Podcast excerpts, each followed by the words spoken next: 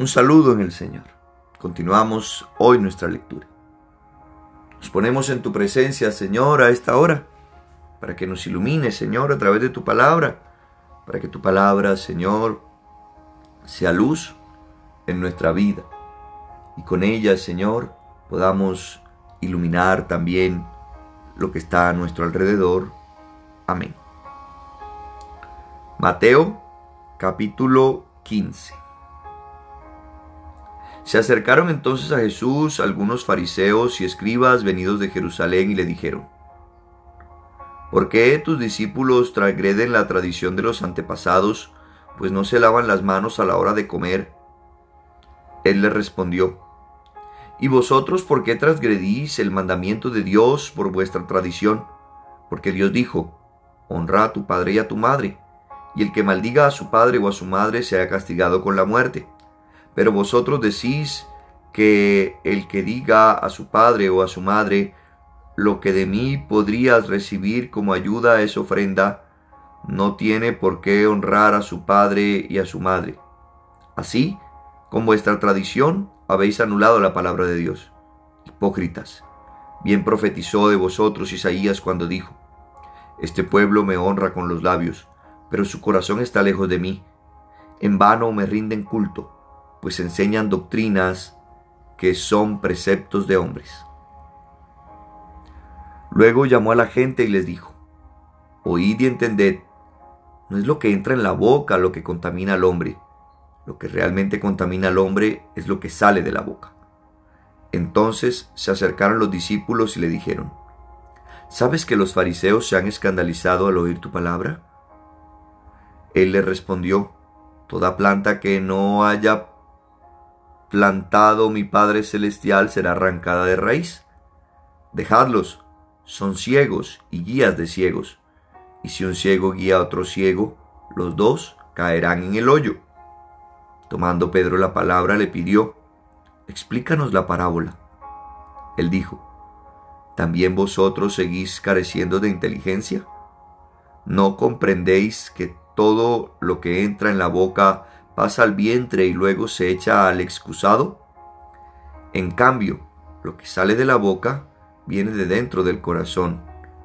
Y eso es lo que realmente contamina al hombre, porque del corazón salen las intenciones malas, asesinatos, adulterios, fornicaciones, robos, falsos testimonios, injurias.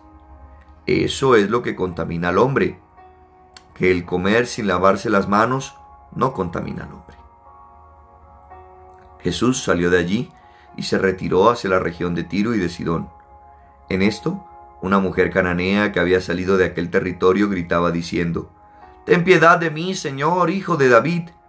Mi hija está malamente endemoniada. Pero él no le respondió palabra. Sus discípulos acercándose le rogaban, Despídela, que viene gritando detrás de nosotros. Respondió él, no he sido enviado más que a las ovejas perdidas de la casa de Israel. Ella, no obstante, vino a postrarse ante él y le dijo, Señor, socórreme. Él le respondió, no está bien tomar el pan de los hijos y echárselo a los perritos. Sí, Señor, repuso ella, pero también los perritos comen de las migajas que caen de la mesa de sus amos. Entonces Jesús le respondió, Mujer, grande es tu fe que te suceda como deseas. Y desde aquel momento quedó curada su hija. Pasando de allí, Jesús vino junto al mar de Galilea, subió al monte y se sentó allí. Entonces se le acercó mucha gente, trayendo consigo cojos, lisiados, ciegos, mudos y otros muchos. Los pusieron a sus pies y él los curó. De suerte que la gente quedó maravillada al ver que los mudos hablaban, los lisiados quedaban curados, los cojos caminaban y los ciegos veían, y alabaron al Dios de Israel. Jesús llamó a sus discípulos y les dijo, Siento compasión de la gente, porque hace ya tres días que están aquí conmigo y no tienen que comer, y no quiero despedirlos en ayunas, no sea que desfallezcan en el camino. Le dijeron los discípulos, ¿Cómo hacernos en un lugar inhóspito con pan suficiente para saciar a una multitud tan grande? Les preguntó Jesús, ¿cuántos panes tenéis? Ellos le respondieron, siete y unos pocos pececillos. Entonces mandó a la gente recostarse en el suelo, tomó luego los siete panes y los peces, y dando gracias, los partió y se los fue dando a los discípulos, y los discípulos a la gente.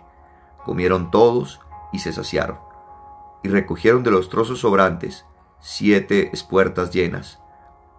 Los que habían comido eran cuatro mil hombres, sin contar mujeres y niños. A continuación, despidió a la muchedumbre, subió a la barca y se dirigió al territorio de Magadán. Palabra de Dios, te alabamos Señor. Hoy, hermanos, este capítulo 15 inicia hablándole Jesús a los fariseos y hablando de aquellas tradiciones que tenían. Hombre, que no te lavas las manos, que tales y tales cosas. Y no estamos hablando aquí de, de COVID, sino de tradiciones que habían porque se consideraba una impureza espiritual y que había que purificarse antes de comer. Jesús entonces les dice, oiga, ustedes han puesto leyes humanas por encima de las leyes de Dios. Y hoy conviene reflexionar sobre a quién estamos buscando agradar, qué ley estamos buscando cumplir. No quiere decir que vayamos a incumplir las leyes impuestas por el ordenamiento de nuestro país, sino que le demos prioridad a la ley que el Señor ha sembrado y ha puesto en lo profundo de nuestro corazón, para hacer el bien y para amar de verdad. Luego habla entonces de lo impuro no es lo que entra, hablando de la comida o de comer sin lavarse las manos. Lo impuro es lo que sale de la boca, porque lo que sale de la boca es lo que hay en el corazón y del corazón sale todo lo mal. Hoy pidámosle al Señor que tengamos un corazón limpio, para que de nuestros labios salga lo bueno, para que no salga, no se maquine el mal en nuestro interior, sino que siempre se maquine su voluntad y podamos vivir en santidad. Luego está aquella mujer cananea, aquella mujer que insiste delante de Jesús. Hoy también nosotros llamados a insistir, y no solo insistir, sino a creer. Aquella mujer tenía una fuerte convicción que Jesús podía obrar. Hoy nosotros tengamos esa fe, esa seguridad de que Jesús puede obrar en nuestra vida. Luego, aquellos lisiados, ciegos que fueron curados. Jesús es el mismo ayer, hoy y siempre. Pongamos todos nuestros enfermos en sus manos. Sepamos que esto no es algo del pasado, sino algo que hoy se actualiza, porque Jesús sigue estando con nosotros a través de la Eucaristía y en su Espíritu Santo. Así que confiemos y busquemos entonces no las obras de Dios, sino a Dios y buscándolo a Él encontraremos también todo lo que necesitamos. Luego, en consonancia y en consecuencia, también aquella multiplicación de los panes. Cuando ponemos lo que tenemos en las manos de Dios, Él lo multiplica. Cuando somos generosos y no queremos aferrarnos a lo que tenemos, sabiendo que somos meros administradores, Dios multiplica. Y hay para todos. Y quizás ese es uno de los grandes problemas que hoy tenemos en nuestro contexto social. El egoísmo, la indiferencia. Todos quieren lo mejor para ellos.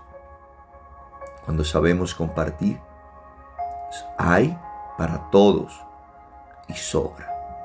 Pidámosle al Señor entonces la gracia de vivir en esa dinámica de la entrega y del compartir. Dios los bendiga.